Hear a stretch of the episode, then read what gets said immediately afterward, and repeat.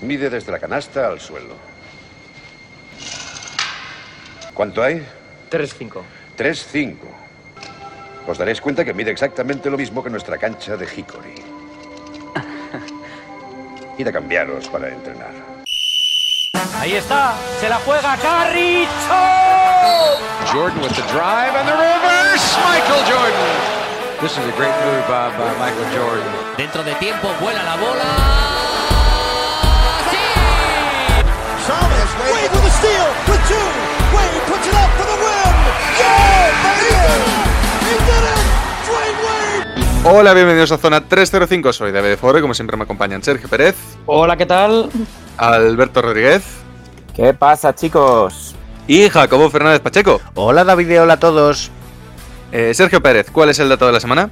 dato muy random y es que sorprendentemente eh, Houston Rockets y Minnesota Timberwolves ya están matemáticamente eliminados de la lucha por el playoff incluso del play-in. ¿Tan pronto?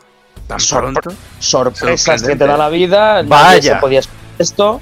¿Vale? Y también hablar de que, bueno, que por eso lo visto Washington, como, como siempre, pues como aquel chaval, ¿no? Que estudia el último día, intenta arreglar la temporada y lleva siete victorias seguidas. Pues bueno, cosas que, que mira, pues que te sacan una sonrisa, ¿no? Eh, Alberto Rodríguez, ¿dónde nos pueden seguir? Vale, pues ya sabéis que tenéis Twitter, Instagram y Facebook, donde os podéis ir como arroba zona 305 podcast. Jacobo Fernández Pacheco, ¿dónde nos pueden escuchar?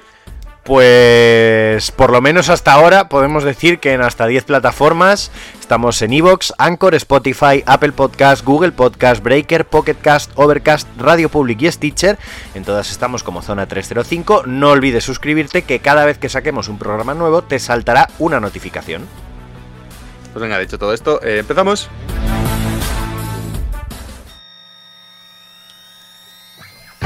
Y bueno, antes de empezar con el debate, pequeña mención al comentario de Jacobo de hasta ahora. Eh, estamos en eh, un eh, proceso legal con Anchor, porque el- este, este imperio de las escuchas que tenemos nosotros, este podcast mm, que conoce ya toda España, parece ser que no le cae bien a los poderosos.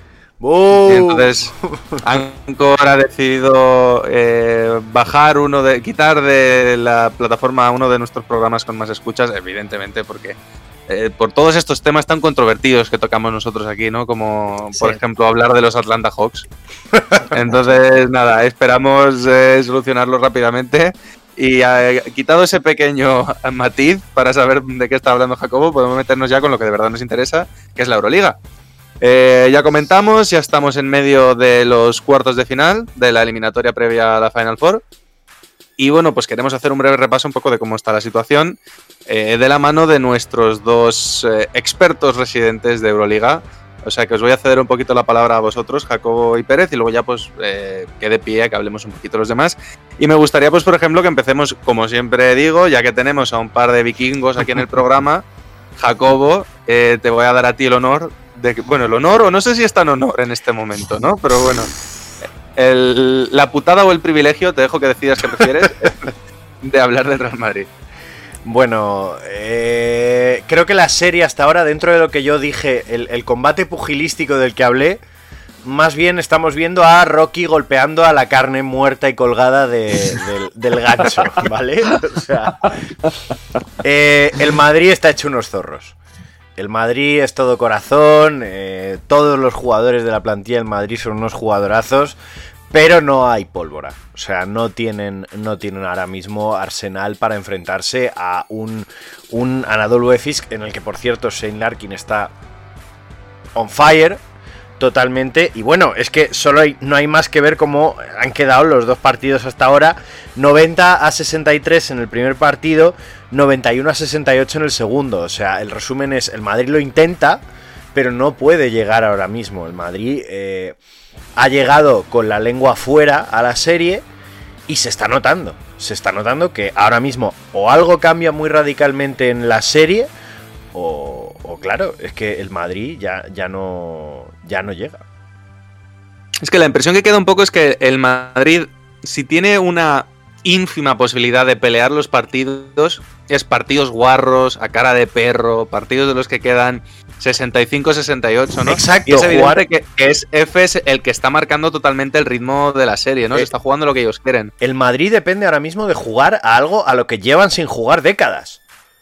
Que Sí. es partidos a pocos puntos. Y, y claro, cuando, cuando el equipo precisamente estaba construido, no hablemos ya antes de que se marchase Deck, eh, antes de que se marchase Campazo, para jugar un- a un ritmo alto de ataque, con muchos puntos, con una garantía en defensa como está Vares, pero a muchísimos puntos, claro, ¿cómo cambias la mentalidad? Sobre todo en tan poco tiempo.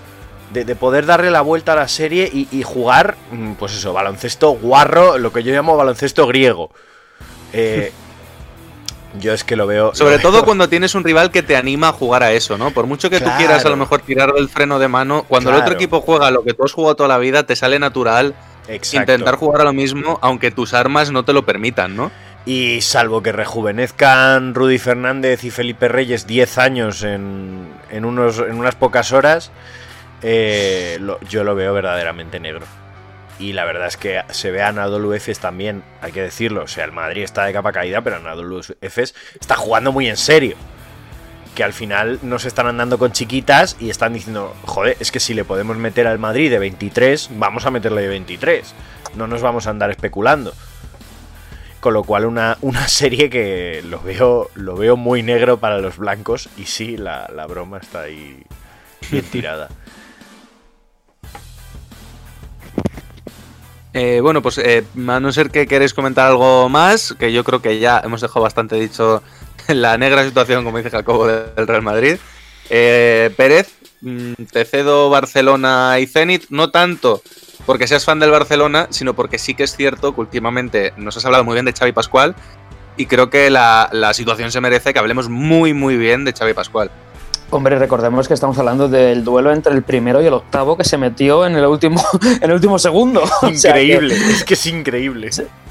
el que a priori debería ser el duelo más desigual está resultando ser el, más igualado. Pero igualado porque Pangos decidió fallar la última. si no estamos hablando de un 0-2 para el Zenit. en este caso, o sea, eh, creo que Pascual está demostrando ser uno de los entrenadores más en forma, porque los entrenadores también están en forma, de, la Euroliga y que se conoce muy bien eh, lo que es el Barcelona, cómo debe jugar este Barcelona y, y las armas que tienen. Eh, dos partidos, ya te digo, muy igualados. El segundo se fue a la prórroga y el primero ganado bien, entre comillas bien, aunque el resultado es más que más igualado, por el Zenit. O sea que el Barcelona se le están viendo las carencias. Se está viendo que Gasol, mm, bueno, pues resulta que tiene 40 años. Vaya. o sea que, cosa que a algunos les sorprende, que juega como un señor de 40 años y que también se le está acabando un poquito la gasolina. Lo mismo que le pasaba al Madrid eh, y el Zenit ha llegado pues con el subidón de meterse en el último segundo y con los deberes bien hechos sabiendo lo que tienen que hacer. Y también es cierto con jugadores que están en un estado de gracia mm, como Will Thomas tremendos.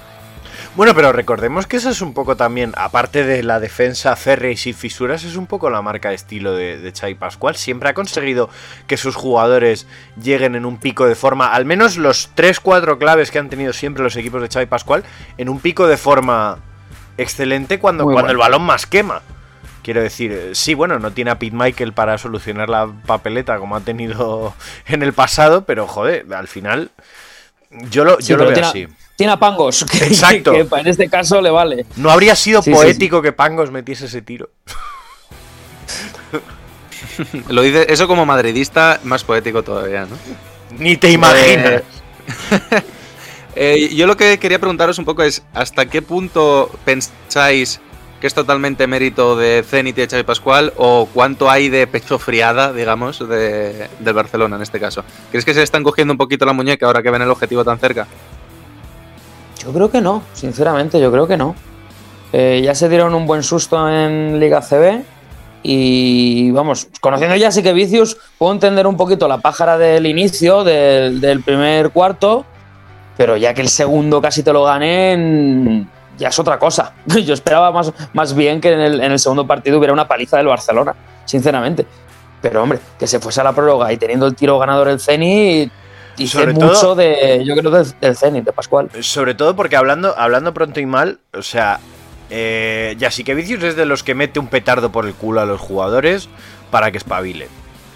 Entonces, no sé hasta qué punto ha habido esa desconexión entre entrenador y plantilla con respecto a la relajación de, bueno, jugamos contra el Zenit que se ha clasificado, pues eso, pidiendo la hora.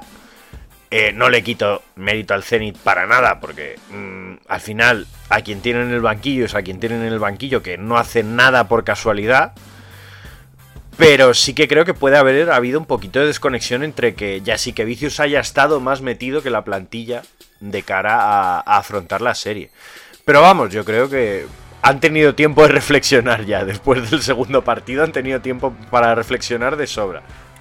Lo que pasa que ya sabes que en San Petersburgo hace mucho frío y se le puede hacer muy largos esos dos partidos, es verdad, quiero decir. Es verdad que allí, viaje- todavía, que allí todavía hay temperaturas bajo cero. Allí va a ser una semanita muy interesante para el Barcelona. Sí, sí. Vale, pues eh, Jacobo, volvemos a ti y creo es el momento de que nos hables una de las grandes certezas de la vida. Yo creo que tres certezas en la vida. Una es la muerte, la otra son los impuestos y la tercera es que el CSK va a jugar Final Four. ¿no? Sí, y además. Muy mal se le tiene que poner la cosa, parece ser. Y además una serie que se está dando sin, sin grandes disgustos, quiero decir. Eh, primer partido 92-76 para CSK. Como dirían, todo controlado. O sea, no hay... No hay mucha historia. Y luego el otro sí que es cierto Diría que- na- nada nuevo bajo el sol, pero en Moscú lo claro, del sol. lo del sol es muy... Y el segundo, pues también en la misma línea, más 11 para CSK, eh, una, una serie que es que yo creo que CSK es, como tú dices, una de las certezas de la vida. Como, como siempre van a tener respuestas y... y- Yo siempre digo una cosa, el, el CSK es cuando más peligroso es, aparte de como dice Pérez, cuando no hace ruido, es cuando en un partido va perdiendo.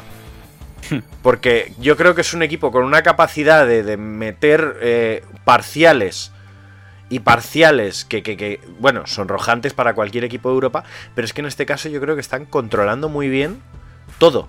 Sus nervios, les da igual haber quedado, tal, les da igual, ellos saben que van a jugar Final Four, saben que son el CSK y al final, pues, pues es que eso se nota contra un Fenerbahce que, bueno, yo puedo decir que por mi parte esperaba más.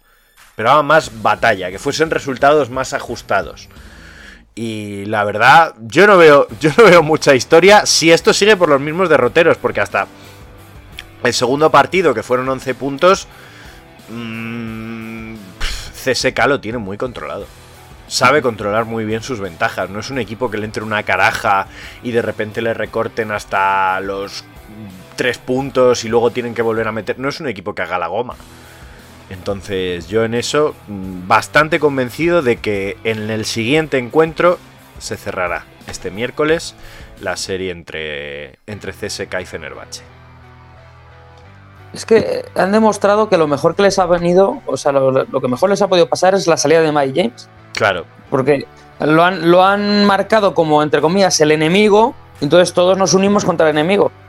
Y, y es tremendo. De todas formas, recordar que Mike James sigue teniendo contrato con el CSK. Es decir, el año que viene vuelve. es una especie de cesión. ¡Qué pesadilla! ¡Qué pesadilla, El- por Dios! El que, que tiene contrato hasta 2023. El que casualmente termina contrato es Itudis. Fíjate, que- fíjate qué cosas, Qué ¿eh? cosas, ¿eh? Qué curioso, ¿no? Qué, Qué- cosas. qué casualidad. Qué Mira. casualidad. Pero bueno, el CSK sí, es que poco más que, que añadir lo que ha hecho. Yo, Hombre, yo también yo pienso- personalmente, yo personalmente con estos resultados ahora mismo en playoff mm, Uf. mantendría Itudis sin dudarlo. Claro, principalmente A eso porque voy. En el hipotético caso de que el CSK se, se levantase con la Euroliga, que evidentemente queda mucho por jugar o no está nada claro, pero Sí, si el claro, CSK tuviese que ganar claro. el torneo, que es posible, ¿hasta qué punto, con qué cara tú el año que viene no renuevas a Itudis y te vuelves a traer a Mike James cuando el equipo ha demostrado estar en su mejor momento sin él? Bueno, a lo mejor el que no quiere renovar, no lo sé, es Itudis. es posible Eso, que no, eso es- no lo sabemos, ¿eh? Es posible que con toda la situación de Mike James haya acabado quemado también. No, no lo lo descartemos, sabemos. claro. De todas formas, ganar este año la Euroliga para el CSK demostraría que Itudis no es simplemente el que fuese pupilo y el segundo y tal, sino porque poco tiene que ver en la plantilla de hace dos años, sobre todo a nivel de estrellas, con la de este. Sí, o sea, sí. que demostraría ser un gran, gran entrenador. Mm, Totalmente. Y bueno, hablando de, de grandes entrenadores del CSK, nos vamos ya a otra de las series igualadas, sobre todo el primer partido, grandísimo, enorme partidazo el primero entre Armani y Bayern de Múnich. Eh, un partido que todavía queda mucho, de momento Armani 2-0, pero parece ser que puede ser uno de esos partidos que marcan un antes y un después en, en el espíritu de un equipo, ¿no? Ese Armani que ya hemos comentado que todos los años parece que es el año y luego se caen en el momento importante, se vienen abajo. Este año otra vez, primer partido en casa contra el Bayern de Múnich, parece que se están viniendo abajo, que van a perder el partido y al final, de manera agónica, consiguen salvarlo. Y en el segundo ya como que parece que se han quitado un poco ese peso de, de encima de los hombros, 2-0, y la eliminatoria muy de cara a priori para que después de tantos años Armani pueda volver a una Final Four. Pero cuidado, ¿eh? Cuidado porque en ese segundo partido, eh, que fueron ganando de 20, bueno, 22 para ser más concretos, eh, Bayern se llegó a poner a 6. Eh, el- hasta el momento en el que echaron a Trinqueri por dos técnicas seguidas. Pero, pero cuando digo seguidas es pi, pi, seguidas. Lo que diría Eh, el animalito. Claro, claro. Y, tal. Bueno, la segunda no se vio en televisión, o sea que saben lo que le dijo. Pero bueno, eh, y ahí ese equipo se, se- se hundió, se paró directamente, porque, pero estaban remontando, iban 18 puntos abajo al descanso y ganaron el tercer cuarto de 10 o algo así. Y bueno, estaban ahí, ¿eh? O sea que más igualado lo que parece ese segundo partido y esa eliminatoria. Lo que pasa es que sí es cierto que Milán está matando fantasmas. Como bien has dicho, los fantasmas de no me clasifico, ay, ay, ay, que vienen, pues mira, primer partido resuelto de esa manera, segundo perdiendo una gran ventaja, cosa que hemos hablado hace un momento que no le pasa al CSK, que es un equipo más sólido, a este equipo sí que le pasaba, pero cosas de la vida, y es cierto que también metió canastas cuando tenía que meterlas en Milán, pues sacó la eliminación. De momento está sacando la eliminatoria adelante, pero cuidado, que Múnich eh, va a ser una plaza muy difícil donde torear. ¿eh?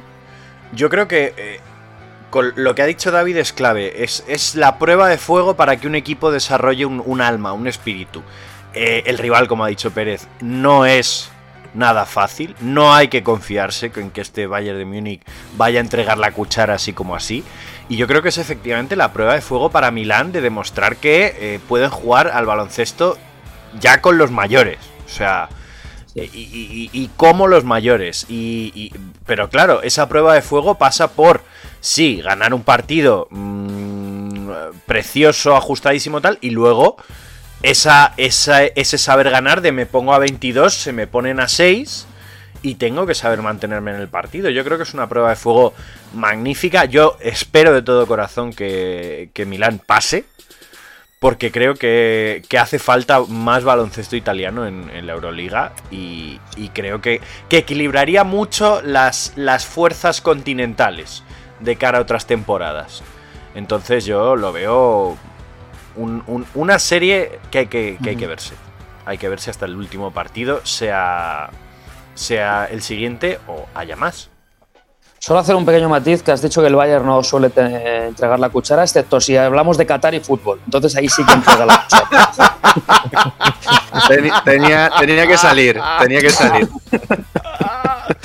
Perdón, sé que es de baloncesto el podcast, pero bueno. Bueno, bueno, en, en- en honor a la verdad hay que reconocer que se barajó el tema de hablar de la super, o sea, del cómo nació la Euroliga, un poco por el precedente de la Superliga, pero dado que la Superliga pues fue más fugaz que la carrera de Greg Oden en la NBA, pues al final hemos decidido que a lo mejor mejor No, aparcar ese la- tema. Lo de la Superliga fue más fugaz que la del el Notas este que jugó.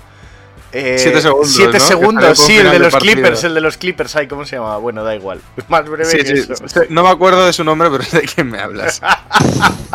Bueno, en cualquier caso, es un tema que nos guardamos ahí por si Pérez algún día quiere viajar a la máquina del tiempo. Eh, le editaremos un poco la sección para que quite los insultos a Ceferín y a, y a los del PSG y tal. Y a no ser que Alberto quiera decir algo, que ha estado muy calladito en este primer debate, pasaríamos ya a la primera sección de hoy.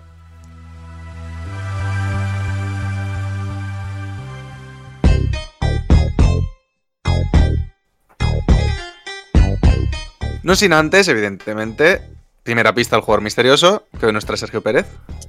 Eso es, eso es. Y hoy traigo tres pistas. Yo creo que son fáciles. ¿vale? Dentro de lo que cabe, Ojo, ¿no? La primera, ojo, fácil de Pérez nunca es fácil. Entonces, la primera es, es la siguiente, que es que este alero, pues que conoce el sabor de la plata y el bronce, pero no del oro. Síguenos en redes. Estamos en Twitter e Instagram como arroba zona 305 podcast. Zona 305. Únete al equipo.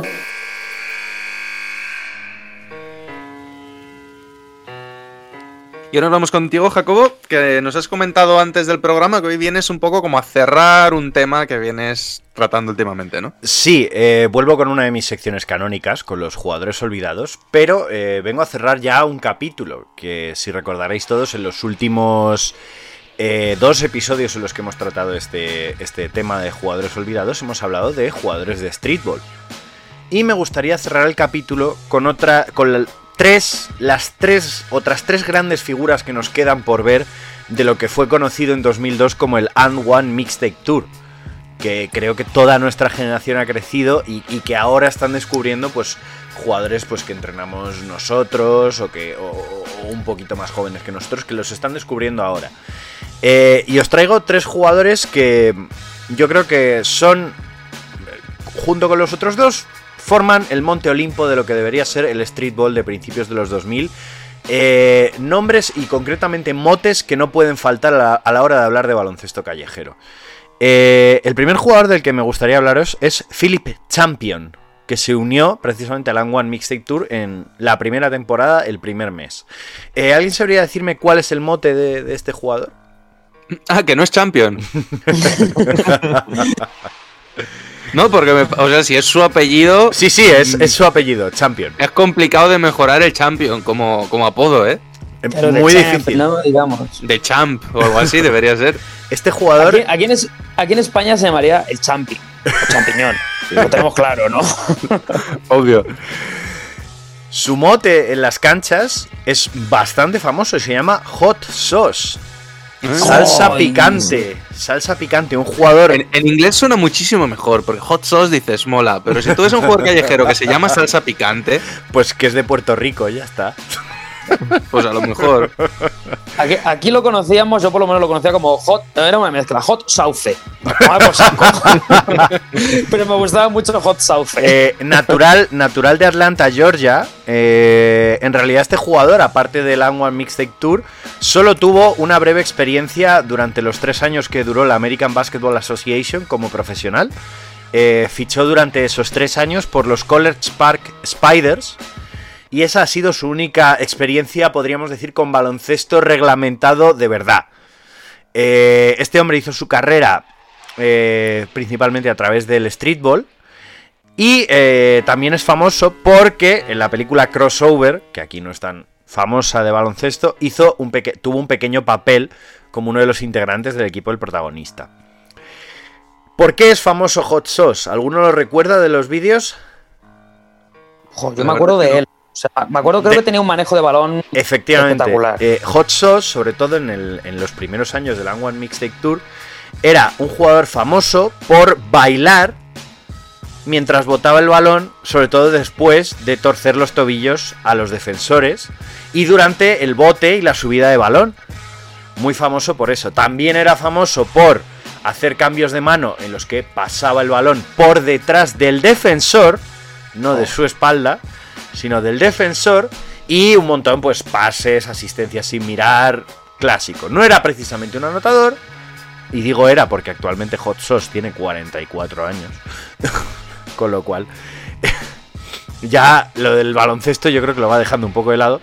Eh, pero famoso sobre todo por eso, por sus bailes y sus mofas a la hora de eh, enfrentarse a los rivales. También era famoso, aunque menos que otros que podríamos tratar, por esconder el balón en la camiseta, ese tipo de cosas. El Sí, segundo, son de esos jugadores que mola mucho verlos, pero si te los cruzas en un partido aquí de Junior, Fera o lo que sea, probablemente sacas a, a tu peor jugador para que le parta la rodilla Exacto. en, en un choque. le dices, a ver Pablito, cinco faltas en un minuto. Ya. Y la quinta descalificante, aprovechala bien. claro. Y vamos con el siguiente, que es un jugador eh, de corte muy parecido, y quizá eh, incluso más conocido que Hot Sauce. Eh, si os dijese que este jugador se llama Grayson Boucher, eh, ¿os sonaría de algo? La Es que que no. Grayson, Grayson es un nombre que me da pereza. Grayson. Chico, ¿qué quieres que te diga? Ay, estamos hablando de un jugador de 1,77 y 70 kilos. ¿Os va sonando? Mm, No lo sitúo. no te voy a mentir, no. Quizá estemos hablando del único jugador de raza blanca que ha triunfado en el And One Mixtape Tour. Woody Harrelson. No, pero podría haber sido. Estamos hablando de The Professor. Un, es- un street bowler eh, que además también es actor, ha salido en varias películas. Eh, original de Kaiser, Oregón. Entre otras películas ha hecho papeles en todas de baloncesto. No, no os rayéis, no es Ben Affleck, ¿vale? Eh, la más famosa de ellas es Bold Don't Lie. Eh, este tiene una historia un poquito más curiosa. Eh, Grayson Boucher eh, llegó al One Mixtape cuando ya tenía una carrera baloncestística más o menos encarrilada a los profesionales más, pongamos entre comillas, serios, ¿vale?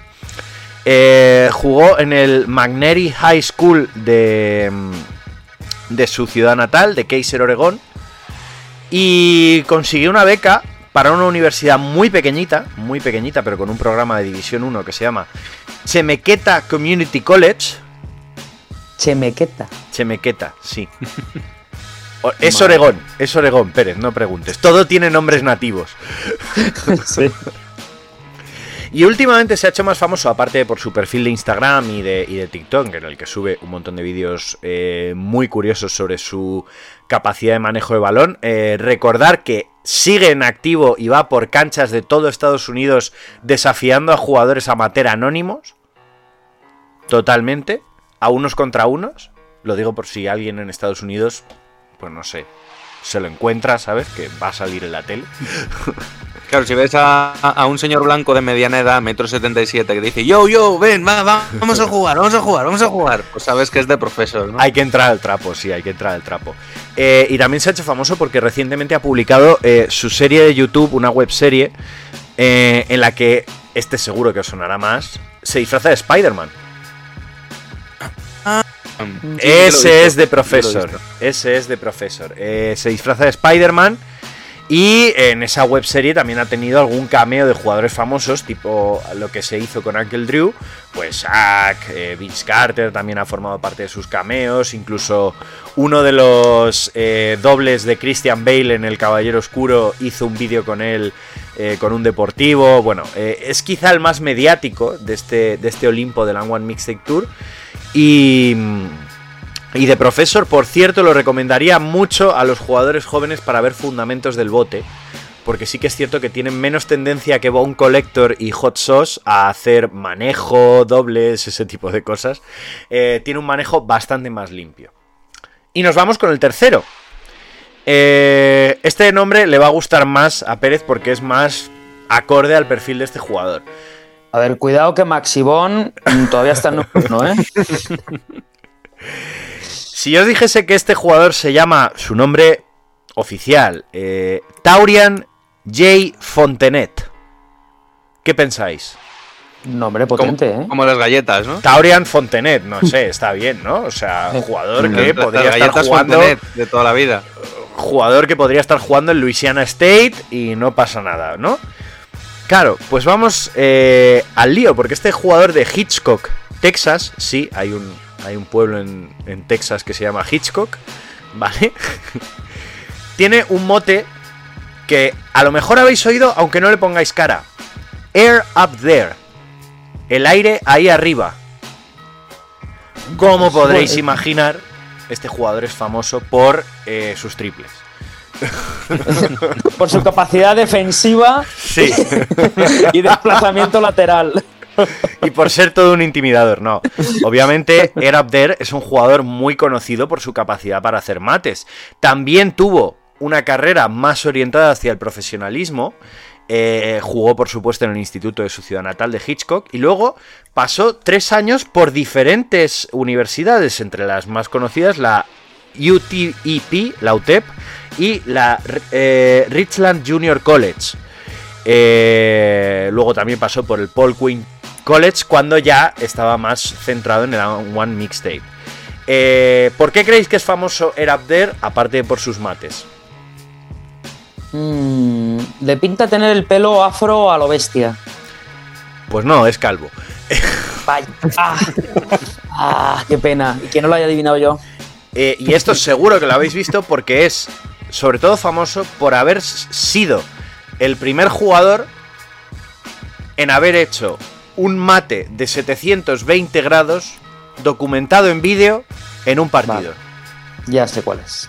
Sí. Le ponemos cara, ¿no? Le ponemos Le cara. pon- Y bueno, con estos tres jugadores quería cerrar nuestro capítulo particular de Street Ball y tenemos lo que para mí, aunque hay muchos otros de, de aquella época, es el Monte Olimpo del Street Ball de principios de los 2000, que estamos, estaríamos hablando de Troy Scarlett Jackson, Bone Collector, Hot Sauce, The Professor y Air Up There, que si echáis cuentas nos sale para un quinteto bien formado con pivot, a la, pi- a la pivot, alero, escolta y base.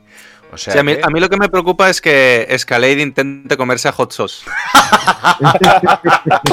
Y a, y a Maxi también. Ya ¿no? me- también. Recomiendo a todos los que nos estén escuchando, jóvenes y mayores, que echen un vistazo a los vídeos de esta gente porque son espectaculares.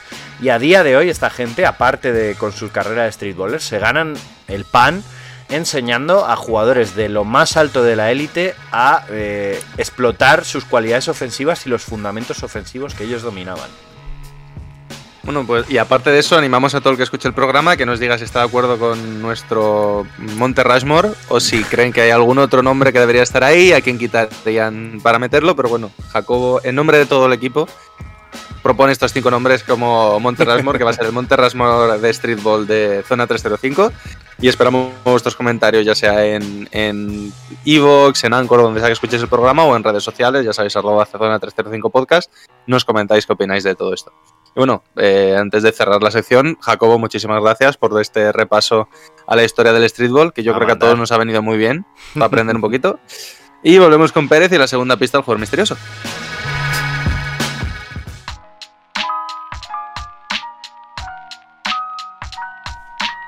A ver, Pérez, habías dicho la primera oro parece, plata no es, ¿verdad? No. Efectivamente, sí, algo parecido. Añadiré un poquito de bronce. vale, la segunda pista es que fue espectador de lujo del tapón de a Montero. Síguenos en redes. Estamos en Twitter e Instagram como arroba zona 305 podcast. Zona 305. Únete al equipo.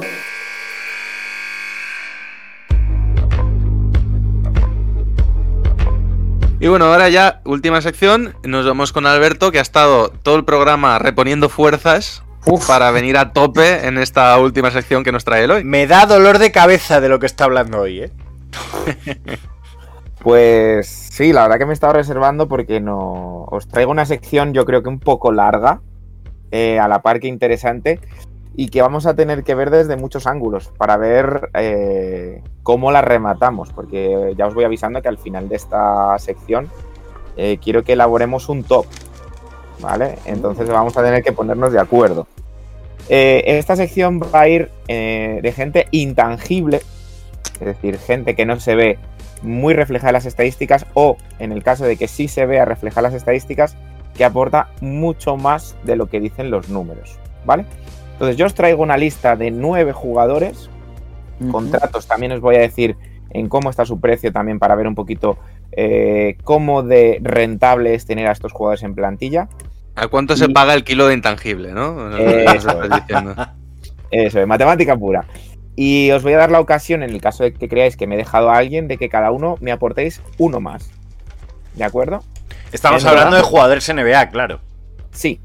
Vale, vale. Vale, entonces, eh, primero os lanzo los nueve jugadores que yo tengo, luego os digo sus contratos y primero pasamos a ver eh, si queréis aportar alguno más. ¿De acuerdo? Venga. Vale, como intangibles he considerado a número 1, Marcus Smart. Número 2, Draymond Green. Número 3, Margasol.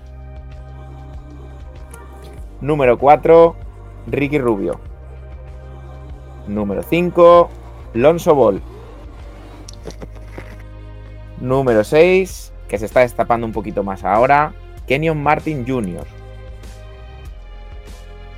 Número 7, Dorian Finney Smith. Número 8, Al Horford. Y número 9, Kyle Lowry. ¿Echáis de menos a alguien? Bueno, yo los dos últimos, eh, voy a quitarme la careta, los dos últimos te los he dicho yo antes del programa, o sea que yo doy mi aportación por finalizada en ese sentido. Si se me ocurre uno más lo comentaré, pero... Yo ya he cumplido, yo ya he cumplido. ¿Quién era el último, Alberto, que no lo he oído? Kyle Lowry. Kyle Lowry. Ok. Hmm, Mira, por ejemplo, a mí, así a bote pronto, se me ha ocurrido Ariza. Lo que pasa es que, claro, Ariza tiene ya como 200 años. Coño, y está Horford, está Horford y no estoy, ¿qué más da? O sea, quiero decir, claro, Horford ha descansado un partido por viejo. O sea, vamos a ver. Sí, sí. Bueno, a ver, seamos Iguodala, honestos, ¿eh? seamos honestos. Horford ha descansado un partido por viejo porque quedaba feo poner que por tanky. Entonces dijeron que por viejo. Sí. Eh, yo creo que uno que podríamos aportar, eh, yo firmaría a Trevor Ariza, porque considero que Trevor Ariza es un jugador inteligentísimo y que pocos errores ha cometido en su carrera en general. Eh, por sumar, sumaría a Andrei Guadala, que creo que también lo ha mencionado Alberto. Y es que, claro, estoy teniendo ganas de sumar más gente de Miami, pero claro, Demasiados, ¿no? claro. No, o o sea, sea, yo, yo lo que he hecho, si queréis que nos eh, ciñamos un poco a esa Ah, norma, tengo- he tengo un solo uno por equipo. He puesto uno solo por equipo. tengo un nombre. Eh, Jay Crowder. Mm, bueno, te lo puedo llegar a comprar, sí. Sí. Mira, se me, se me ha ocurrido a mí, a mí también a Minu, por ejemplo. Mira, sí, Sí. no es mala. Se me, ha, se me ha ocurrido también Paul Millsap, ahora que está barato. Parece que estamos aquí con el comunio, ¿eh? Sí. bueno, ah, bueno, hay, hay- hay un, no, hay uno que es, hay uno que tiene que estar, yo creo, espera, se me acaba de venir así a la mente, que es Cadwell Pope. Oye, en ese mismo equipo, Alex Caruso eh, creo que también mm, es muy Incluso- jugador de intangibles. Incluso más que Marc Gasol, por lo menos actualmente. Ujú. Sí, a nivel de los minutos que Sí, tiene. bueno, claro. Margasol es el más intangible porque no está en la pista, entonces no se le ve y no se le toca, ¿no? Entonces Claro, está muy intangible ahora mismo. Sí. Sí, sí, Vale, sí, pero sí, si, sí, nos, sí. si nos ciñéramos un poco a la norma de uno por equipo, porque si no al final sí que es cierto que podríamos hacer una lista muy, muy extensa. ¿Con quién os quedáis, por ejemplo, de Lakers? ¿Con Margasol, con Caruso o con Caldwell Pope?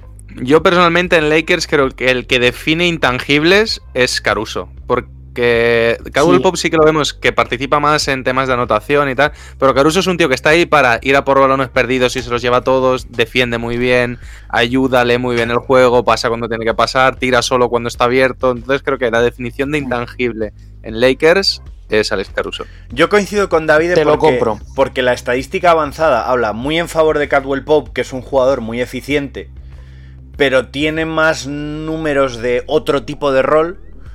Eh, está más a favor de Caruso, pero no podemos olvidarnos de que en cierto, en el aspecto más de intangibles de la estadística avanzada, Margasol está por delante de ambos. Quiero decir, los Lakers mejoran muchísimo su defensa solo cuando ya está en pista.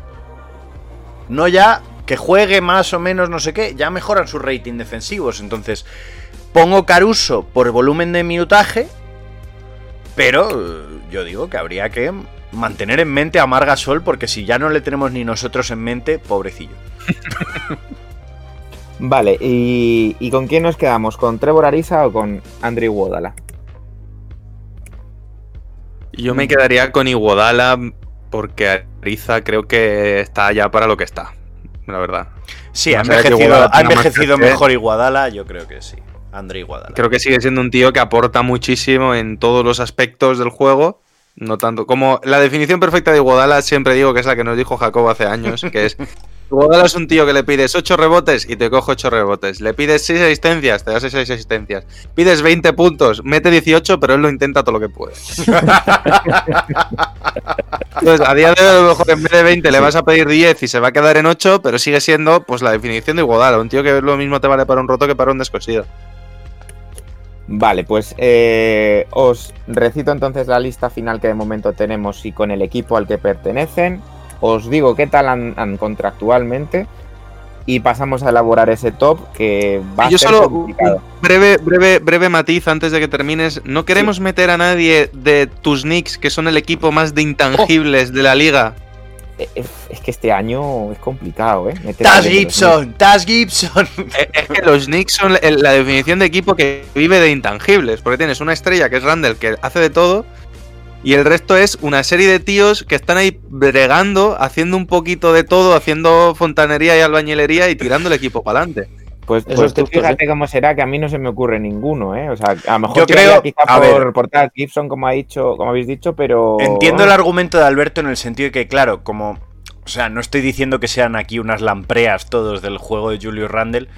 Pero claro, como son tantos los que aprovechan el tirón de Julius Randle para hacer números o para eh, ejercer un buen papel en el equipo, yo creo que de Knicks es casi imposible escoger solo a una persona. Claro. Vale, pues entonces paso a ir diciendo, espero que tengáis papel y boli porque va a ser necesario. eh, lo que van cobrando estos jugadores, ¿vale? Sobre todo de cara a, como bien ha dicho David, a cuánto está el kilo de intangible. Porque nos vamos a basar un poco en su contrato, en sus estadísticas, en su calidad, eh, para elaborar este top que se ha hecho más largo eh, con las aportaciones, ¿vale? Primero de todo, eh, vamos con Marcus Smart, que actualmente está cobrando 13 millones, ¿vale? No voy a entrar en, en cuántos miles y tal, sino simplemente los millones. Luego nos vamos con Draymond Green, que actualmente está cobrando 22 millones. Pasamos a Ricky Rubio, atrapado en Minnesota con 17 millones. Joder, yo también quiero estar atrapado en Minnesota con 17 millones, ¿eh? ¿Verdad? Totalmente. Eh, Lonzo Ball, 11 millones en los Pelicans. Um, Kenyon Martin Jr., 800.000 en Houston Rockets. Bueno, pero eso da igual porque su padre ganó 47 millones de dólares. O sea, Claro, esa compensa, compensa. Eh, Dorian Finney Smith, 4 milloncitos. Luego pasamos a Al Horford, que está cobrando 27 millones y medio. Ay, Dios mío. Eh, Bien, Filadelfia, bien. Kyle Lowry, 30 Silencio. millones y medio. Otro. ¿Cuánto has dicho? pas- 30 millones y medio. La madre que lo parió. Qué Vale, a ver. Darme un segundito porque sí que tenía preparada Margasol, pero claro, como hemos cambiado a Caruso, os digo ahora mismo. En Oye, cuanto- Kyle Lowry tiene un anillo, Mike Conley no, y Mike Conley ha atracado más dinero que Kyle Lowry, ¿eh? todo se ha dicho. Vale, Alex Caruso, dos milloncitos, casi tres. Así que vamos a ponerle tres milloncitos. Luego me habéis añadido también a Paul Millsap. Ay. Paul Millsap, he dicho yo, sí. Vamos a ver. ¿Cuánto cobra Paul Millsap? Que yo, yo, yo creo que está en 10, ¿no? Eh, ahí, ahí tiene que rondar, ahí tiene que rondar. Paul Millsap actualmente está cobrando 10 millones. 10 millones. Toma. de dólares. 10 milloncitos para Paul Millsap. Y me- si no me equivoco, me faltan Iguodala, Crowder y Aminu. Sí. Que vamos a por ellos. Vamos a ver. Oye, ¿cuándo, está cobrando... cuándo sale la lista? Ahora ¿Cuándo te sale la lista para el precio justo? El precio justo, digo, de, de esto. Oye, pues em, sería un juego que molaría, ¿eh? El precio justo eh, con contratos de jugadores NBA. Pero Incluso, no en un año, sino cuánto ha cobrado en toda su carrera tal jugador. Me gusta, me gusta la idea. Vale. ¿Y cuánto, y eh, cuánto dinero ha perdido en su carrera? Nuestro querido André Guadala está cobrando pues 15 milloncitos.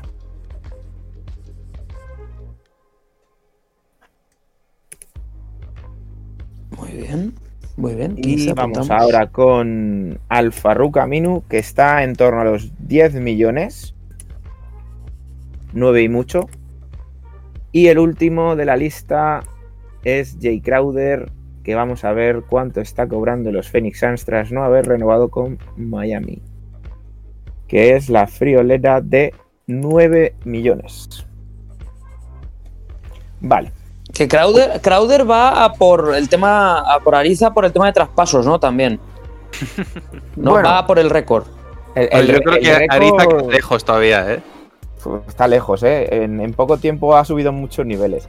Vale, entonces, yo lo que sí que quería, porque no iba a entrar mm, de ninguna manera, yo creo, en esta, en esta lista, es hacer una mención especial a, a Chris Paul, a, que creo que dentro del vestuario eh, hace más y en la pista más de lo que sus estadísticas reflejan, que entre otras cosas porque ya va teniendo una edad, y a pesar de que su contrato sea muy elevado, eh, creo que es el perfecto ejemplo de cómo eh, cambiar la visión de un contrato tóxico a un contrato muy aprovechable, sobre todo en un equipo con- como Phoenix Suns que no conoce la senda de la victoria y este año, gracias a él, están en ello y están segundos y en busca del primer puesto de la conferencia oeste Y de toda la liga, no solo de la y de toda la conferencia liga, que no, no es poca cosa.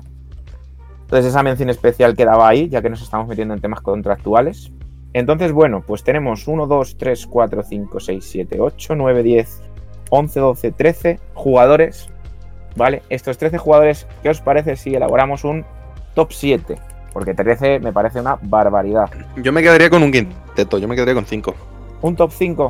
Un Venga, pues quinteto de los intangibles. Bueno, podemos ir empezando a descartar gente y vemos dónde nos quedamos, ¿no? Pero, de pero descartemos con pinzas, ¿eh? Porque yo aquí tengo varias cosas que decir, pero vamos allá. Vamos Sí, Antes de- yo, antes yo de primero esto- que puedo decir, y, Espera, y espera, no espera, sé si es por donde... Sí, dime.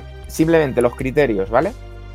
Va a premiar un poco de manera positiva el que sea barato, ¿vale? Si es barato, sus estadísticas, eh, que más o menos conocemos las estadísticas de estos jugadores, eh, más luego, pues, estadística avanzada no, pero sabemos el impacto que tienen dentro de sus equipos, o sea, es un Sí, cúmulo de sobre esas eso- cosas. Es sobre lo que quería comentar, que, o sea, si son las normas y es tu sección, me parece bien, pero sí quisiera decir que me parece que estamos mezclando un poco churras con merinas porque creo que no tiene nada que ver lo que cobre con que sea, tenga, genere mucho en un tema de intangibles o no. O sea, creo que son dos temas que uno no debería por qué excluir al otro, ni mucho menos. Hmm.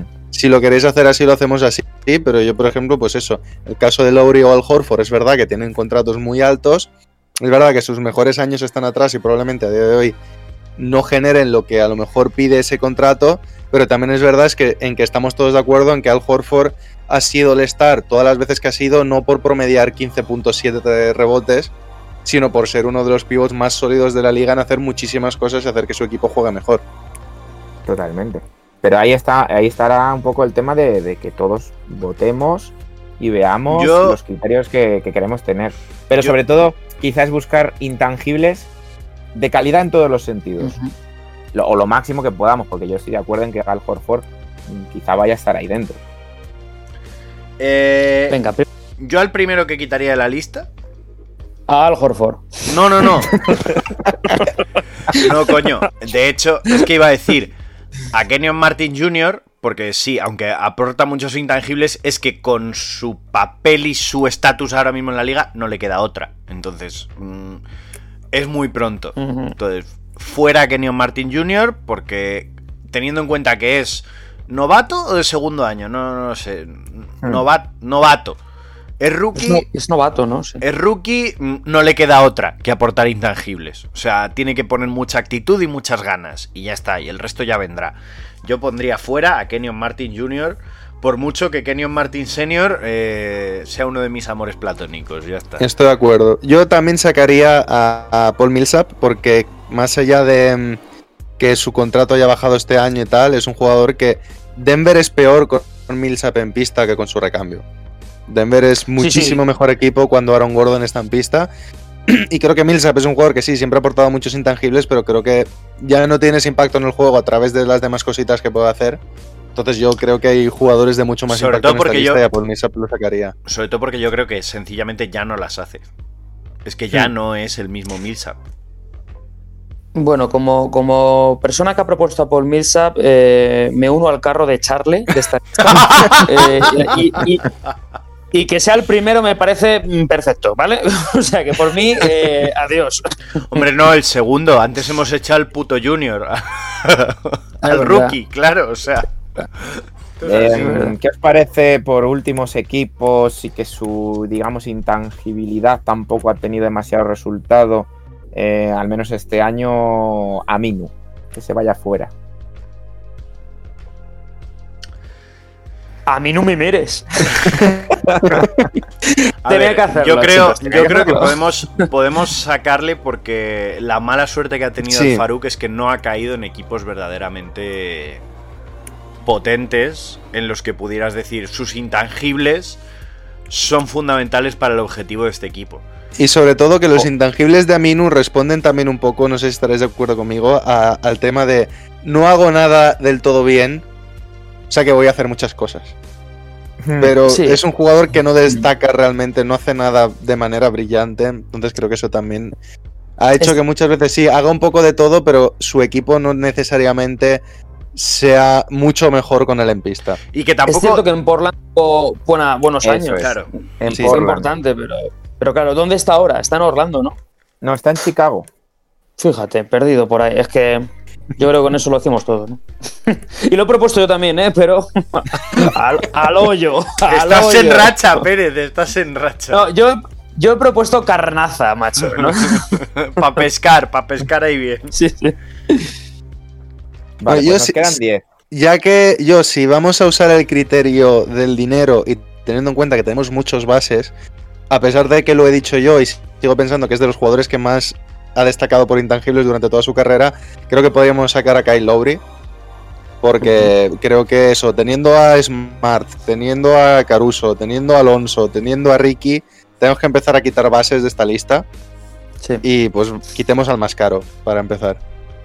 Que no quiere decir que no le sobre calidad, Sí. que cuando y años. renueve este... Y años sí. también. No, pero y que, y que este año yo creo que es un jugador que, por supuesto, ya no va a cobrar 30 millones cuando salga al mercado, pero, pero que no le va a esperar un contrato pequeño, precisamente. Bueno, No, pero sin ir más lejos, el año que viene, si al final es Ruder no renueva con los Lakers, pues que no te extrañe verlo en los Lakers, por una miseria. compartiendo labores de base con LeBron, cobrando poco y nada y siendo un tío que va a meter 10 puntos, va a dar 4 asistencias, pero el equipo va a jugar mucho mejor con él en pista. Totalmente. Yo, a ver, voy a, voy a echar gasolina a la hoguera porque me os me vais a echar todos encima. Eh, yo propongo sacar de la lista a Draymond Green. Porque aunque el juego de Draymond Green son los intangibles, eh, yo es que creo que Draymond Green cobra lo que vale. Punto. Ya está. O sea, no Claro. creo. No creo ni que sea barato. Ni que sea caro. Draymond Green. O sea, creo o sea, que. en eso estoy de acuerdo. O sea, si, si usamos el criterio del dinero, estoy de acuerdo en que a lo mejor Draymond Green hay que sacarlo. Lo que pasa que, insisto en que si, si pesamos los intangibles, de los que más intangibles genera de Pero- toda la lista es Draymond Ya, Green. pero es que los intangibles de Damon Green son bastante tangibles. Y lo vimos la- la- esta madrugada. Que sí, dos puntos, pero 12 rebotes, 19 asistencias. Quiero decir, es que eso es bastante tangible. ¿Sabes lo que te quiero decir? Que sí. Desde el punto de vista del liderazgo. Pero es que, claro, el liderazgo ya no es intangible. Ya no es soy un soldado y estoy aquí al pie del cañón. Sí, pero por dando el ejemplo, callo, el rating defensivo del equipo cuando él está en pista y él está fuera también se nota mucho y no es un tío que te va a hacer 8 o 9 tapones, más allá de que lo haya hecho alguna vez en su carrera. Ya, claro, pero pff, no sé, Yo es creo que, que, mi opinión fíjate, está un poco Jacobo, cogido por, con pinzas el tema de Draymond Creo que Green. es muy pronto para sacarlo. No te digo que a lo mejor no lo saquemos, pero que sea el 9... Aún así te digo que con todo lo que has dicho de que tiene números que son muy tangibles y tal, estoy puedo estar de acuerdo contigo, ¿eh? No, no me parece O del sea, todo mal yo es que considero que es un jugador cuyos números responden a su estatus en la liga ahora mismo. No, no es un, un jugador que diga sus números engañan. No. O sea, sí que es cierto que cuando te vas a la estadística avanzada dices, joder, es que además de sus números, es un jugador que influye en el equipo anímicamente y en las dinámicas del equipo. Pero claro, ahí con todo digo, bueno, es que contractualmente le están pagando lo que vale. O sea, están pagando por lo que tienen. Un tío que hace de todo en la pista. Si le Eh, sacáramos sí que es cierto, ahora, sí que es cierto que a lo mejor no es el momento de sacarle, pero yo ya Sí. empiezo a alimentar la llama de sacar a si Draymond le Green. sacáramos, el que saquemos ahora va a ser el top 9, porque ya me estoy apuntando, digamos, la- el orden en el que vamos sacando. No, y yo, eso- yo ya tengo nueve, eso, o sea, tenemos nueve en la lista ahora mismo. Claro, claro, o sea, ahora Claro. sería el número 9 el que se quedaría fuera. Yo, yo echaría a Crowder, chicos. Lo siento mucho, basta ya también. con Me parece Crowder bien, y no sé me- qué. Me, me parece, me, me parece bien. Lo único que entonces no hagamos un quinteto porque nos va a quedar un quinteto de bases y escoltas al final. No, no, no, Ah, es un está, top, pues. es un top, es un top. Es un top, Hagamos- vale. es un hagamos top. top. venga. Vale, el 9 Vale, yo Crowder. siguiente. Yo si, siguiente. Echad ya me a Horford, por Dios. a ver. Es que hay que echarle. David. Sí, el, el. Horford de este año sí, el Horford de este año vale la pena que lo echemos. Le hemos Que cobra aguantado, 5 hemos- millones más que Draymond Green. Y acabamos de hablar de echar a Draymond Top Green. 8, ¿eh? Sí, estoy de Top acuerdo. 8, bueno, está bien, está bien. Hombre, a ver, si el dinero también es un es forma parte de la ecuación, habría que sacar a Ricky, por mucho que le pese a Alberto. Yo, yo es el que iba a proponer como séptimo. Quiero decir, si Draymond con aparte es 22 titular. nos estamos planteando sacarlo, creo que solo 5 millones de diferencia. Ricky a día de hoy es Ahí- bastante peor que Draymond Green. Y ahí voy, y ahí voy al tema. Sí, Ricky efectivamente aporta una serie de intangibles, pero de nuevo, yo creo que los intangibles de Ricky son bastante tangibles. O sea, sabes que Sí, la defensi- verdad. Defensivamente Sí. aporta, pero es que Ricky siempre ha tenido buenos números en robos de balón. y, y que este año y que este año está pagado el pobre porque el equipo es Claro, lo que es. bueno, y en Mm. ataque, y en ataque ha dado los últimos años un paso adelante. Y ya no es solo que digas qué bien juega el equipo en ataque cuando está Ricky Rubio, sino que Ricky Rubio ha aumentado su arsenal ofensivo. Y entonces yo creo que pff, es eso, muy tangible. O sea, tú puedes ver las cosas que hace Ricky en la pista y por qué Ricky en pista influye al equipo. Porque juega de otra forma, porque le gusta correr, porque le gusta tal. No creo que sea una cuestión de. ¿Sabes? No, no, no es algo Venga. que esté escondido. Veo a Pérez con ganas de palito, que se lo, lo está, lo está guardando y creo que va a soltar un estacazo ahora A ver, mismo. suéltalo. Sí, es Pero que no- rapidito no que duele. No, no se valora suficiente lo bien que ocupa la esquina para tirar Rubio. Hijo de puta. Que coloca muy bien los pies, va rápido. Eso la gente no lo valora mucho, ¿eh? pero oye. Venga, Ricky fuera. Ricky Rubio, out. Eh, propongo para el sexto puesto tres nombres. A Cuidado. saber, Iguodala, Lonzo Ball o Dorian Finney-Smith. Y me, y me meto un poquito más hacia Iguodala, en mi caso, porque cobra 15 millones, a pesar de que... Sí, porque Eh, cobra 15 millones y porque está ya mayor. Y creo Sí. que no es el Iguodala, el mejor Iguodala que hemos que todos Pero tenemos aquí en entro, mente. aquí entro yo. ¿Los hits del año pasado son iguales sin Iguadala? Todo depende de Jimmy Butler y Tyler Hero. Y Jay Crowder, ¿eh? Es que también Claro. lo de Jay Crowder el año pasado, por eso Quiero están decir, aquí. Y, y Goran Dragic, quiero decir, es que tuvieron Dragic, muchos jugadores en estado de gracia en el momento perfecto Claro, de la temporada. pero el hecho, lo que yo quiero decir al final, Goran Dragic es un jugador súper contrastado. Quiero decir, no es ninguna sorpresa Goran Dragic. Pero claro, es el hecho de decir, es que cuando todo fallaba en Miami el año pasado, podías sacar del banquillo a André Iguadala. Yo Es que creo. ¿Entiendes lo que quiero decirte? Sigo tu razonamiento. Yo mi idea es una de dos. Si aceptamos la idea de, de lo del dinero, dándole mucho peso al contrato, habría que sacar Godala. Si nos quedamos con quién genera más intangibles, yo creo que todavía a día de hoy prefiero tener en pista a Godala que a Finney Smith. Yo echaría antes a Finney Smith también. Y ahora voy con el caso. Y ahora voy con el caso de Iguadala, que yo creo que es por lo que le echaríamos para atrás en un sentido. El problema de Finney Smith es que tiene 50-50, ¿vale? O sea, por supuesto, Iguodala te da algo que Finney Smith de momento no tiene. Y es experiencia y pedigrí, como dices tú, Jacobo, de campeón. Por supuesto.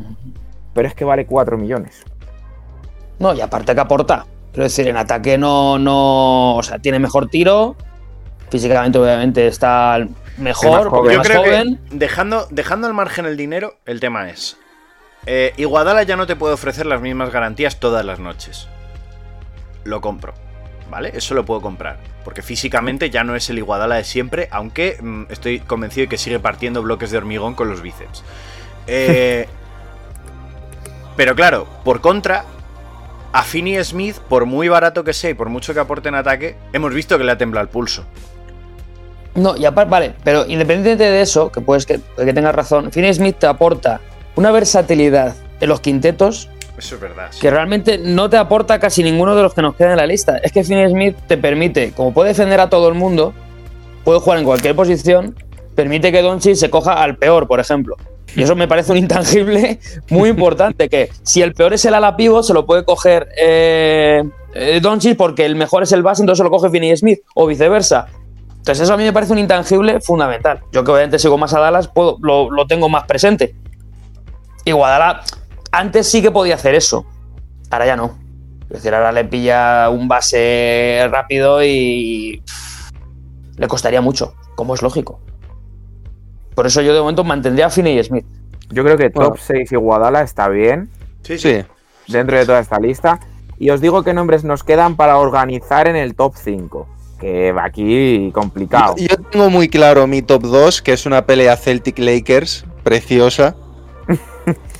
Y- Ahora, ahora, ahora, ahora. No, no te metas todavía. Pero bueno, yo recuerdo los nombres. Nos quedan por meter en ese top 5 a Marcus Smart, Draymond Green, Lonzo Ball, Dorian Finney Smith y Alex Caruso. Claro, y aquí es donde yo digo, el caso Draymond Green. Vale, es que creo que de los que quedan es el único All-Star. Es que quiero decir, Mm. claro, eh, eh, un All-Star es cuestión de intangibles. O sea, quiero decir, es que ya estamos hablando de que es el único de los que quedan en la lista que es un referente en su equipo. Que es él, uno de los referentes. Yo estoy. Mm. Es que yo a Draymond le pongo o el 5 o el 4, que eso es lo que estoy dudando, ¿eh? Yo. Porque, con quien no me baila, porque con quien me baila es con Lonzo. O sea, yo a Dorian le tengo Pues pensado como top fíjate, 3. yo jamás pensé que diría esto, pero es que tengo muchas lanzas que partir a favor de Alonso Ball. No, yo también, a mí me gusta. ¿eh? Es un jugador que se ha demostrado eh, baloncesto moderno puro en cuanto a su forma de jugar. La eficiencia que tiene ahora mismo en minutos por pista, en minutos en pista, está por las nubes. Y que es un jugador que, que, que de verdad, al menos a nivel general, yo creo que es que aporta en todos los aspectos del juego. Es un base que rebotea, es un base que defiende, es un base que corre la pista, que permite que el ataque fluya y que amortiza sus oportunidades. Y al final, claro, sí que es cierto que, de nuevo, sus intangibles pueden ser un poquito tangibles. Y... Es que... Lo que les en realidad lo que salva a Alonso Ball, en mi opinión, debe estar por encima de Draymond Green es el tema contractual. Venga, os voy a chuchar más. Top 5 Draymond Green. Pues sintiéndolo mucho a mi pesar, sí. ¡Di algo, David! ¡Di algo! Sí, sí, sí, sí, sí, sí, sí, sí, sí, sí, sí. Yo creo que sí. Yo creo que Damon Green. Tenemos que dejarle en 5 la vista de la clave, que es el tema contractual, que es All-Star, que es. Es que lo ha dicho muy bien Jacob. O sea, yo creo que el top 5, si nos escucha Draymond, Draymond, top 5 is a good position. Os ha gustado mi inglés, ¿eh? Eh, se, ha notado, se ha notado esa academia de Cambridge, ¿eh? Sí, y estoy de acuerdo con Jacobo también en algo que yo creo que es interesante sobre Alonso, que es que Alonso es un jugador que tiene el problema de que sus tangibles son muy mediocres y sus intangibles son excelentes. Exacto. Entonces de ahí viene este problema un poco en la percepción que tenemos con el jugador. Dorian al top 4 y nos Sí, metemos en el barro. No, no, no, no. Es que sinceramente, lo digo en serio, para mí Marcus Smart debe ser el 4. No, no, no, no, no, No para nada. fastidies, no fastidies, pero ¿qué estás diciendo? ¡Animal! Vamos a ver. Para, ¡Demagogo! empezar, el apellido de. El apellido de Dorian Finney Smith mola más. Eso para empezar. Eso es un intangible importante. Pero, pero, ¿Vale? pero si tiene nombre de blanco. Lo segundo. Lo segundo, tiene un retrato. Lo que pasa que. ¿Vale? Lo tercero, lleva el número 10, que ese número mola. No, no os gustan mis argumentos. Lo cuarto, Cuatro, juegan Dallas. Dallas. Qué cochino. Bueno, y joder. Bueno, he conseguido que esté, yo creo, en el top 4. Sí. No, no está del todo está mal. aunque- increíble, ¿eh? Está increíble. Sí, a ver, yo creo que hay un intangible clave en el caso de Marcus Smart, que es que lo hemos visto en los últimos partidos de Boston, y es que eh, Marcus Smart, los Celtics son un equipo que ha dejado de competir sin Marcus Smart y que ha vuelto a tener alma y a ganar partidos desde que ha vuelto Marcus Smart. Más intangible que eso, creo que no hay. O sea, es un tío que hace todas las pequeñas cosas en la pista, es un tío que es capaz de hacerte un 0 de 8 en triples y meter el triple decisivo. Y, de meterte 8 triples seguidos en un, sexto séptimo partido de serie de playoff, que eso lo hemos visto hacer.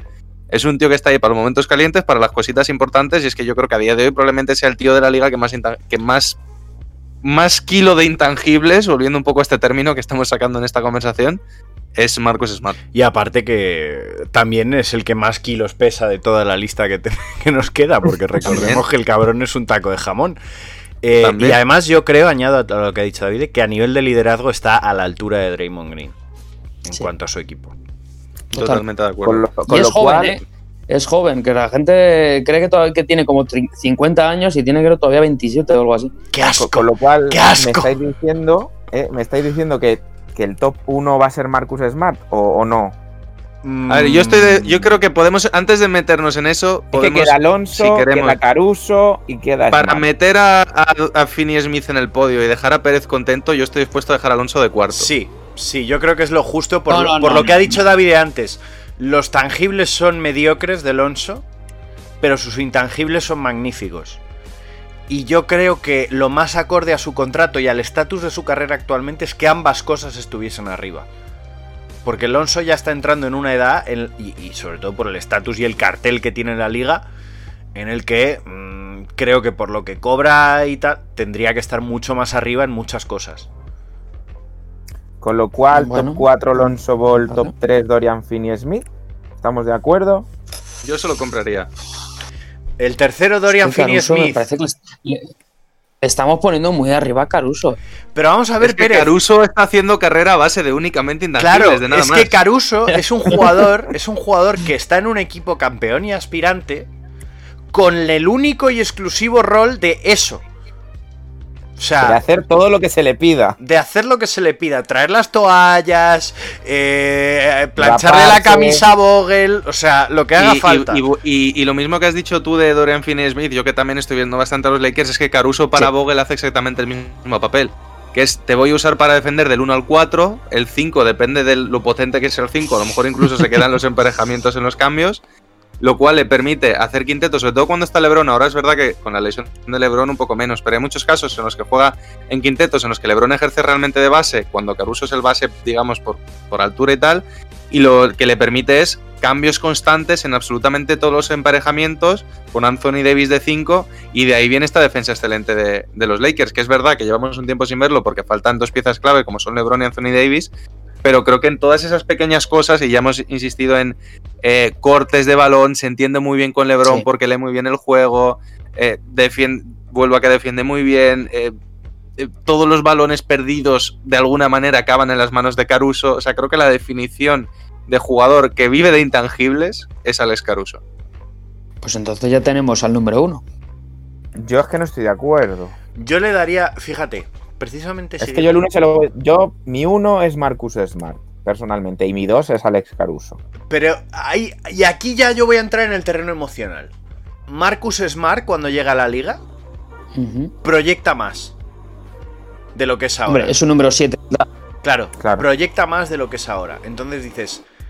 Podría, una, una mente maliciosa, eh, que no es la mía, pero podría decir. Marcus Smart es que ha salvado su carrera gracias a los intangibles. Ha salvado el bochorno de decir, jode, un número 7 del draft, ¿qué tal? También eh, es un draft flojito, el suyo. Hombre, a ver, y, que Marcus Smart es uno de esos jugadores que está a 3-4 puntos o un año en el que se tire toda la temporada lesionado Jalen Brown, por ejemplo, de ser All-Star, claro, mejor. Porque en un año en el que falta gente y tiene más responsabilidad, yo que sí que lo veo uno de esos jugadores que se cuelan en el Por eso digo que desde el punto de vista de la historia, de lo que es el, perfil y la, y la historia de cada jugador, es que la balanza se inclina mucho a favor de Caruso ahí. Es que Jacobo, es que Marcus Smart ha salvado su carrera por los intangibles. Qué gilipollas. a ver, yo aquí es que tengo sentimientos encontrados. Creo que Smart es evidentemente un jugador mejor y que probablemente aporta más a su equipo que Caruso. Entonces puedo estar de acuerdo con Alberto en, que- en que me quedaría con Smart de número uno. Pero al mismo tiempo sí que es verdad que si hablamos de un jugador que solo aporta intangibles prácticamente, es Alex Caruso. Entonces, si pesamos el contrato y el que haga solo intangibles, por las normas que hemos estado metiendo en esta conversación, el número uno debería ser Alex Caruso. Yo doy un último dato y si queréis que Caruso se quede en El mismo gemelo quede. perdido de Pérez, Caruso. Eh, Creo que mm, el, el carácter de Marcus Smart hacia la competición, hacia esa eh, hacia hacia ese estilo de juego en el que no necesita hacer números para ser importante en un equipo, eh, es lo que también ha hecho que valga solo 13 millones. Es que yo creo que que valga 13 millones no es caro. Todo lo contrario. Además hubo mucha revuelta cuando renovó su último contrato con Boston Celtics y 13 millones teniendo en cuenta que está en un equipo con Kemba Walker, Jason Tatum y Jalen Brown, que cobre solo 13 millones un tío como este, es lo que a mí me hace pensar que sí que tiene que estar en el top 1. Además de, sí, fue 7 del draft, tal. Caruso cobra lo que cobra porque viene de donde viene, también. No, pero Caruso ya estaba para cobrar más dinero. O sea, También, Caruso ¿eh? ahora mismo cobra 3 millones. Y Smart Por cobra eso, por 3. eso. O sea, Entonces, Que nos Pero yo te digo una cosa, a ver. Caruso tampoco es un niño, ¿eh? claro, es que Caruso tiene 26 o por ahí, ¿eh? Igual casi tiene la la misma estoy edad. diciendo eso, ¿eh? Yo no estoy diciendo. No, no estoy diciendo para nada. que- no, digo que viene donde viene de, de que no es un pica alto del draft. O sea, que, que su Es banda que no fue drafteado, creo, si quieres. Claro. Por eso, yo, por eso, yo que me- su banda yo voy a dar, salarial yo voy a dar un concepto que va a ser, digamos, mi, mi argumento de cierre. Que además ya os digo que he estado todo el debate un poco viendo con cuál de los dos me quedaba, pero creo que al final me quedo con esta idea. Y es, todo el debate lo hemos centrado en torno a cuánto vale el kilo de intangible. El kilo de intangible nos sale más barato con Caruso que con Marcus Smart. Compro. Jacobo, Compro. Pues entonces os recito, y con esto cerramos la sección, nuestro top 13, y a ver si la NBA se aplica un poco, ¿eh? porque si esta gente ¿eh? son importantes para los equipos, si queréis eh, formar gente. buena- esta gente, buenas, buenas plantillas, ¿eh? Top 13. 13, Kenyon Martin Jr., muy jovencito. 12, Paul Millsap.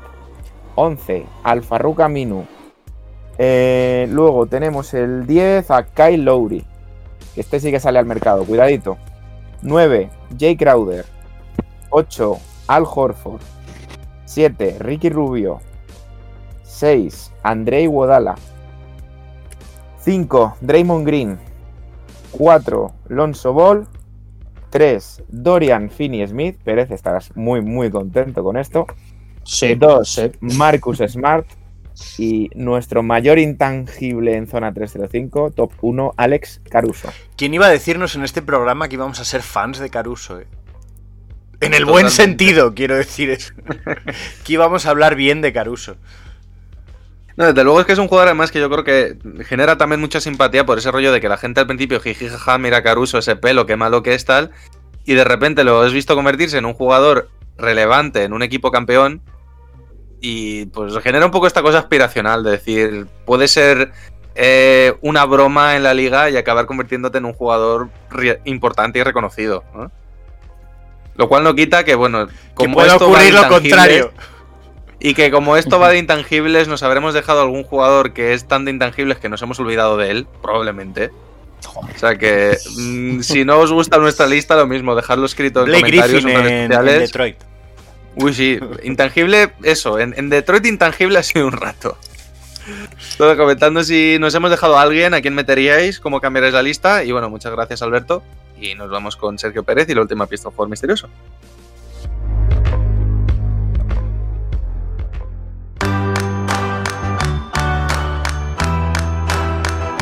A ver, Pérez, recuérdanos las otras dos y nos das la última pista, porfa. Muy bien, la primera era que este, este alero em, eh, conoce el sabor, digamos, de la plata y del bronce, pero no del oro. Eh, la segunda es que fue un espectador de lujo en el tapón de Montero. Y la tercera es que el año pasado estaba buscando pepitas de oro, pero este año ha decidido ser torero. Hmm, a ver. O sea, Yo me lanzo directamente por si está bien o está mal. Es. Nicolás Batún. ¿Qué va? ¿Qué vas? Batum no estaban los Nuggets el año Es pasado. más, es más, es más. Ojo, Y ni están los Bulls este año, ¿qué cojones? A ver, A ver, sí. A repite ver. las pistas, por favor, repite las pistas. Ha probado la plata y el bronce, pero no el oro. Y el bronce, pero no el oro. Eso quiere de lujo decir. en el eh, a ver, espera, que voy una por una. Eso quiere decir. Eso quiere decir que tiene experiencia bastante en competiciones internacionales. Vale, correcto. continúa. Que fue espectador de lujo en el tapón a Montero. Ahora hay que acordarse quién era Montero y cuándo le pusieron un Y tapón. cuando le puse el tapón. Y la tercera es que ha cambiado. Ha dejado de buscar oro y ahora quiere ser torero. No, o sea, ha dejado los Nuggets y ahora juega en los Sí, Bulls sí, sí. este año. Y es alero, experiencia internacional. Si es que tiene que ser muy fácil, pero ahora mismo es que no me acuerdo Calla, calla, de la calla, plantilla calla, de los calla, Bulls calla. de este año. Es que eso puede haber sido hace dos temporadas. No, porque ha dicho, has hablado de la temporada pasada y de esta, ¿no? Has dicho el año El pasado, era buscaba pepitas buscaba de oro, pepitas de y oro, este, pero año este año es torero. es torero. Jugadores ¿Qué traspaso hubo internacionales. entre de los entre Espero, los ojalá, ojalá sea una pista de engañar y nos digas que el año pasado jugaba en los Atahualpa Mineros de, de Venezuela y este año está en, No, en no, no, los no. La, Washington la habéis adivinado muy bien. Bull Riders de... O sea, es un jugador, es un jugador internacional, ¿no? O sea, no es estadounidense. Sí. Europeo.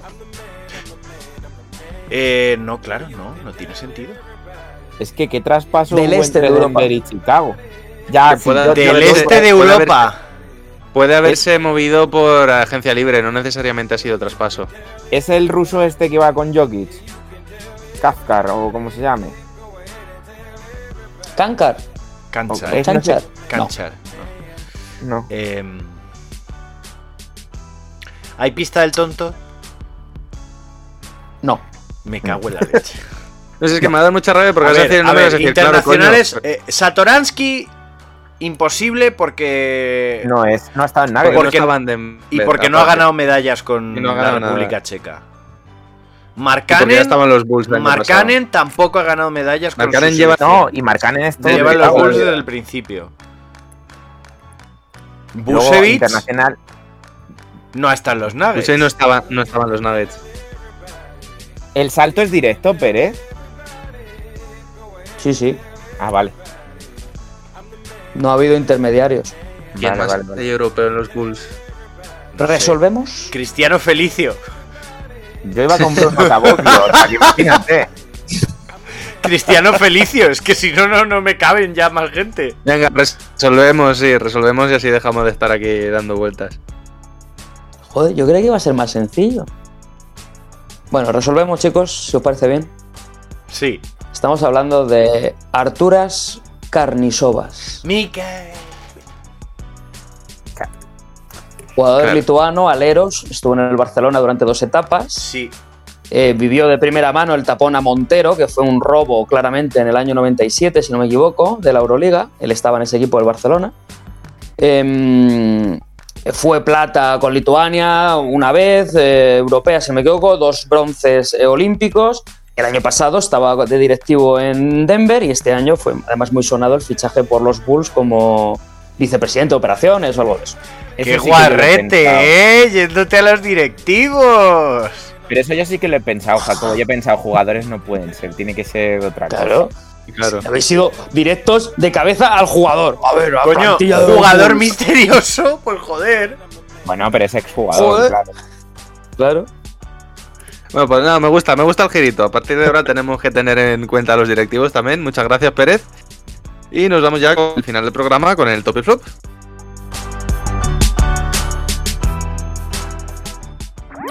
Síguenos en redes. Estamos en Twitter e Instagram como arroba zona 305 podcast. Zona 305. Únete al equipo.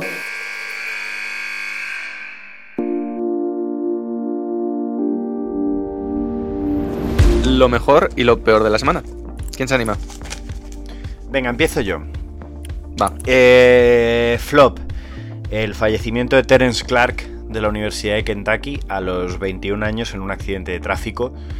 Eh, tanto el mundo de la NBA como del baloncesto universitario y del baloncesto en general se ha conmovido mucho con esta historia. Eh, otro más, otro más. No hace ¿Mm? mucho que tratábamos este tema y otra promesa del baloncesto que se nos va antes de tiempo. Eh, como top, jamás pensé en la vida que vería a los New York Knicks cuartos del este. Eh, jamás lo pensé y creo que pocas alabanzas se está llevando Tom Thibodeau y Julius Randle eh, por obrar el milagro que nosotros creíamos imposible desde hace cuántos años? ¿20 años? 23. Sí, sí, Bueno, 23. En honor a la verdad, recordemos que nosotros hemos visto a los Knicks terceros de conferencia hace menos tiempo, en la época de Eso no Carmelo cuenta, Anthony. eso no cuenta, eso fue un accidente. Sí, estoy totalmente de acuerdo. Eso fue un accidente. Desde el 98. Eso es un accidente, pero eh, espectacular. Nueva York. Y, y yo creo que hay Nueva York para rato, ¿eh? Yo creo que hay Nueva York para rato y que si James Dolan no vuelve a meter la, la gamba, eh, hay un proyecto aquí en Nueva York. Voy. Eh, Voy. Bueno, a, a raíz de lo que ha hecho Jacobo, que yo no iba a meterlos como top porque es que eso ya es la- una verdad eh, dicha y hecha. Em, pero bueno, eh, mi top esta semana es la vuelta de Jaren Jackson Jr., que creo que es algo que le va a venir muy, pero que muy bien en el punto que está la temporada a Memphis Grizzlies y van a dar guerra ahora ya sí con sus dos pilares que es Jaren Jackson y Jamorant. Creo que es súper, súper importante su vuelta y sobre todo en este periodo de 15, 20 partidos que quedan antes de un posible play-in barra playoff. Y mi flop eh, es a raíz de, bueno, de cuando he ido preparando esta sección que acabamos de tener. Y claro, buceando entre salarios me he encontrado que, que los Lakers este año le están pagando 5 millones a Luol Deng y el año que Sí, viene todavía. también. Así que flop a Luol ¿Y de que Deng. es, es- es tu top, dices? Top, No, top flop. para Deng. No, no, mi flop para Lakers. ¿No? Ah, Pues yo le vale, metí en plantilla. Y- y top Yo le metí en plantilla, hombre. Joder. Que juegue algo. Vale, si queréis voy yo. Eh, mi top, Alba Torrens, eh, sexta Euroliga que gana. Ekaterimburgo tiene un equipazo y, y la verdad es que pues es un mérito tremendo lo de Alba Torrens poder eh, estar en ese mar de estrellas que, que es Ekaterimburgo. Eh, mi flop en este caso se lo tengo que dar a Houston porque, a ver, seamos sinceros, Por eh, pese a existir. que no estuviese Harden y todo eso. No, no, no, no, no van por ahí los tiros, pero a ver, yo creo que Rockets El tenía equipo no es tan malo como para Claro. ser lo peor de la liga. Estoy de Como acuerdo. para perder 20 Para hacer- Yo entiendo el tanking, claro, yo entiendo el tanking y todo eso y que ha tenido las lesiones, pero hombre, sigues teniendo a John Wall, sigues teniendo a Wood, eh, has tenido a Oladipo, o sea, o te has podido quedar con Lever, quiero decir, creo que tiene mejor plantilla como para estar haciendo el ridículo que está haciendo esto. Totalmente de acuerdo. Yo, eh, los Knicks eran una de mis opciones, pero creo que al final, como ya lo habéis mencionado y tal, mi top y mi flop son la misma persona, que es Draymond Green. Porque hay que ser un verdadero sinvergüenza para conseguir 19 asistencias, 12 rebotes y solo dos puntos. Recordemos Ah, que, es- que este tío hizo un triple doble con robos y se quedó con dos puntos cuando pudo hacer un cuádruple doble. o sea, O, o sea, hay- hay- hay que ser muy sinvergüenza para ser tan bueno en todo y decir, bueno, mira, que metan puntos los demás, que yo no tengo energía para hacer eso. Métela tú, que a mí me da la risa. Totalmente. y bueno, Jacobo, ¿con qué canción nos despedimos hoy? Pues nos vamos a despedir con un clásico, un clásico entre los clásicos, aprovechando que he traído una sección de streetball, nos vamos a despedir con el gran Tupac Shakur y el, two eye, el All Eyes on Me, todos los ojos sobre mí. Pues con All Eyes on Me de Tupac Shakur nos despedimos hasta la semana que viene. Adiós.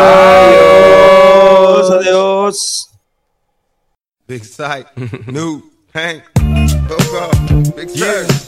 Y'all know how this shit go. You know, all eyes on me, motherfucker. G. Roll up in the club and shit. All eyes on me. All eyes on me. I bet you got it twisted, you don't know who to trust. So many player hating niggas trying to sound like us. Say they ready for the funk, but I don't think they know it. Straight to the depths of hell is where them cowards going. Well, all you still down, nigga, holler when you see me. And let these devils be sorry for the day they finally freed me. I got a caravan of niggas every time we ride. Hitting motherfuckers up when we pass by. Until I die, live the life of a boss player. Cause even when I'm high, fuck with me and get crossed later. The future's in my eyes. Cause all I is cash and things. A five double low, bands wanting flashy rings. Uh, bitches pursue me like a dream. Been known to disappear before your eyes, it's like a dope thing. It seems my main thing was to be major. Paid the game sharper than the motherfucking razor blade. Save money, bring bitches, bitches bring lies. One nigga's getting jealous and motherfuckers die. Depend on me like the first and 15. They might hold me for a second, but these punks won't get me. We got four niggas and low riders and ski masks screaming thug life. Every time they pass, all eyes on me. Live the life of a thug nigga until the day I die. Live the life of a boss player. All eyes on me. All eyes on me. Live the life of a thug nigga until the day I die. Live the life of a boss player, cause even getting high. Hey, to my nigga Pac. So much trouble in the world, nigga. Nobody feel your pain. The world's changing every day, time's moving fast. My girl said I need a race, how long will she last? I'm caught between my woman and my pistol and my chips. Triple beam, got some smokers on, whistle as I dip. I'm lost in the land with no plan, living life flawless. Crime balls, contraband, let me toss this. Mediocre's got a lot of nerve, let my bucket swerve. I'm taking off from the curb. The nervousness, neglect made me pack a tech. Devoted to serving this, my wet and paychecks. Like a kite satellite, nigga, I'm forever ballin'. It ain't right, parasites, triggers, and fleas crawling. Sucker ducking, busted, no emotion. My devotion is handling my business, nigga, keep on coasting. Where you going? I've been there, came back, it's lonely, homie. Steady flowing against the grain, nigga, still don't know me. It's about the money and this rap shit, this crap shit. It ain't funny, niggas don't even know how to act shit. What can I do? What can I say? Is there another way? Blunts and gin all day, 24 parlay. My little homie G, can't you see I'm buster free? Niggas can't stand me, all eyes on me. Live life as a thug nigga until the day I die. Live life as a boss player. All eyes on me. All eyes on me. Live the life of a thug nigga until the day I die. Life as a boss player. All eyes on me. The feds is watching, niggas plotting to get me. Will I survive? Will I die? Come on, let's picture the possibility. Giving me charges, lawyers making a grip. I told the judge I was raised wrong, and that's why I blaze shit. Was hyper as a kid, old as a teenager. On my mobile, calling big shots. On the scene, major, packing hundreds in my drawers. Fuck the law, bitches, I fuck with a passion. I'm living rough and raw. Catching cases at a fast rate, balling in the fast lane. Hustle till the morning, never stop until the cash came. Live my life as a thug, nigga, until the day I die. Live my life as a boss player, cause even getting high. These niggas got me tossing shit. I put the top down, now it's time to floss my shit. Keep your head up, nigga, make these motherfuckers suffer. Up in the bins, burning rubber. The money is mandatory, the hose is for the stress. This criminal lifestyle, equipped with the bulletproof vest. Make sure your eyes is on the meal ticket. Get your money, motherfucker, let's get rich and real. Kick it, all eyes on me. Live the life as a thug, nigga, until the day I die. Live the life as a boss player. All eyes on me. All eyes on me. Live the life as a thug, nigga, until the day I die. Live the life as a boss player. All eyes on me. All eyes on me. Pay attention, my niggas. Nigga. See how that shit go? Nigga walk up in this motherfucker. and Be like, ping. Collins, thug nigga, till the day I die. Live my life as a bitches, cause even getting hot. Every motherfucking body. I got busters, hoes, and police watching a nigga, you know? Live my life as a thug nigga, till the day I die. Live my life as a boss player. All eyes on me. it's like what they think, I'm walking around with some keys in my pocket or something. All eyes on me. They think I'm going back to jail. They really on that dope. Live my life as a thug nigga, till the day I die. I know y'all watching. I know y'all got me in the scope.